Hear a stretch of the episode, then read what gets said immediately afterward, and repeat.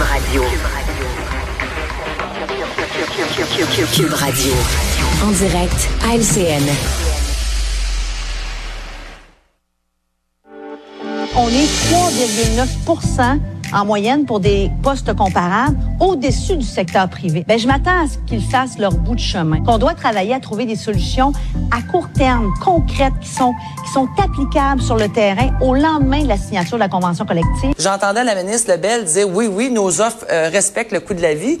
Ben, vous savez comme moi, on a entendu cette semaine, là, en 2023, maintenant, on est déjà rendu à 4,6% d'inflation au Québec.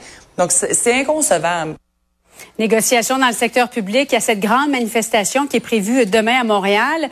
Euh, Luc, on vient d'entendre Sonia Lebel, présidente du Conseil du Trésor, et Magali Piquant, présidente de la FTQ, avec deux déclarations complètement à l'opposé. As-tu l'impression qu'on est loin d'une entente? Je pense qu'on est toujours loin d'une entente jusqu'au jour où on se réveille. Ah, Et là, il va y avoir, il, il- il va y avoir ben, ben, du monde dans la rue, puis ils vont Oui. avoir beaucoup de plaisir. Puis les journalistes qui vont couvrir ça vont dire que c'est une atmosphère ludique, puis tout, tout, tout ça va se passer. Puis ils vont continuer ben, ben, par des moyens de communication comme ceux-là. Et puis éventuellement, ben, ils vont finir par se parler puis s'entendre. Mais sauf que ça finit par être plate. C'est tout le temps le même show tous les trois quatre ans. Euh, selon d'ailleurs ce qu'on a appris, essayez pas demain de, de, de tenter de trouver un autobus scolaire. Il semblerait qu'ils auraient tous été réservés par les syndicats. Euh, le Front commun, ça représente, Emmanuel, 420 000 travailleurs dans les services publics. Ça prendrait combien de manifestants, selon toi, pour vraiment interpeller le gouvernement demain? Et moi, je pense que le gouvernement est déjà interpellé. Il ne faut pas oublier qu'une partie de l'objectif de ces manifestations-là, c'est pas de faire changer de stratégie au gouvernement. Là. À moins qu'il y ait 4 millions de personnes dans les rues demain, là, mais sinon, là, le but d'une manifestation comme ça, c'est beaucoup de maintenir mobilisés euh, les syndiqués, de montrer qu'ils ont une voix, qu'ils sont à l'écoute, qu'on les fait participer à l'effort de négociation en vérité, en les faisant euh, faire ça. Le problème, c'est que le gouvernement a décidé qu'il ne bougerait pas sur les choses qui tiennent à cœur aux syndicats, l'argent et tout le reste, avant de gagner ce qu'il veut, c'est la flexibilité dans les conventions collectives, Oui. qu'on juge au gouvernement comme étant des camisoles de force qui rendent les services publics ingérables. Alors, on est encore au stade où tout le monde se regarde comme des, ch- des chiens de faïence. Est-ce que ça va mener à des grèves? Fort possiblement. Oui, Mario, tu vois ça comment? Ouais, le gouvernement va quand même jeter un petit coup d'œil au nombre de personnes. Parce que les syndicats disent c'est pas une manifestation seulement de syndiqués, celle-ci. Hein? C'est une manifestation de syndiqués, mais où sont invités tous les gens qui les appuient.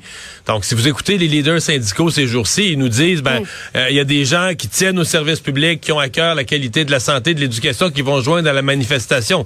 Donc, oui, le gouvernement va regarder, même si c'est un exercice habituel, le gouvernement va regarder, sont-tu 40 000, 80 000, 150 000. On, on, on- on va regarder ça. Ça fait partie de l'espèce de rapport de force. Comme là, les votes ont commencé ce matin. Le vice-président de la CSN me disait, c'est la première de quatre semaines où ils font des assemblées syndicales pour prendre le vote. Oui. Il semble que là, à 93% du côté de la CSN, dans les assemblées qui sont déjà tenues, les premières là, cette semaine, à 96 à 93% les syndiqués ont voté en faveur d'aller jusqu'à une grève euh, générale illimitée s'il le faut. Alors tout ça, c'est le rapport de force qui se place. Mais Emmanuel nous l'a très bien dit. Le gouvernement, pour l'instant, est pas ébranlé dans sa position de dire on parlera d'argent plus tard. Pour l'instant, on veut la souplesse pour donner des meilleurs services à la population. Le gouvernement va rester sous sa position. C'est le gouvernement est pas secoué là, par ce qui se passe présentement. Oui, Luc, euh, pour revenir à ce que tu disais au départ, ça prendrait un vote de, de grève très fort pour que le gouvernement se réveille, pour euh, employer tes mots? Non, je pense pas. Je, Ouais. je pense plutôt comme Mario. Le gouvernement, Il est le réveillé. gouvernement n'est pas n'est pas présentement en état de choc. là. C'est une- pièce de théâtre qu'on revoit, puis elle est à peu près toujours identique. Et on sent pas vraiment un gouvernement qui tremble de peur devant ça. Après tout, ils ont un devoir de faire marcher l'appareil gouvernemental. Puis ré- ré- récemment, dans les derniers mois, dans les dernières années, on a l'impression que ça marche pas trop bien. Dossier de JE ce soir, un dossier fascinant, des arnaqueurs qui utilisent euh, l'image des personnalités publiques pour vendre toutes sortes de produits. E- Est-ce que ça vous est déjà arrivé ou, ou quelques-uns de vos proches, Mario? Ben moi, demain, dans le journal, là, je peux dire aux gens, il y aura une histoire qui touche ma propre conjointe.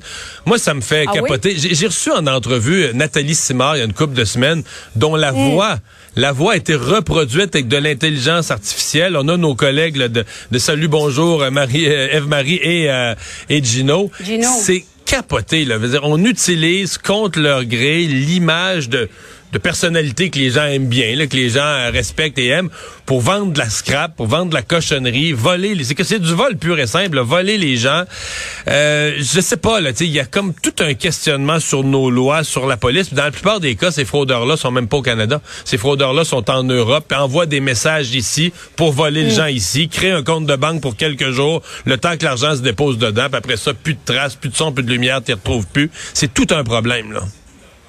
Oui, Emmanuel, avec l'intelligence artificielle, c'est doublement inquiétant aussi, là. Pas seulement pour les personnalités publiques, mais pour les élus aussi. Ben avec l'intelligence artificielle, et ce qui la facilite, cette, euh, ce, ce, phénomène-là, c'est les algorithmes de Facebook, là, qui savent déjà qui veut maigrir, qui, euh, qui mm. est intéressé à la crypto-monnaie, qui veut ci, qui veut ça. Et ça permet justement, euh, grâce à ces, à ces algorithmes-là, de cibler les gens qui sont vus comme étant des cibles vulnérables. Emmanuel Latraverse, Mario Dumont, Luc Lavoie. Merci à vous trois. Bonne soirée.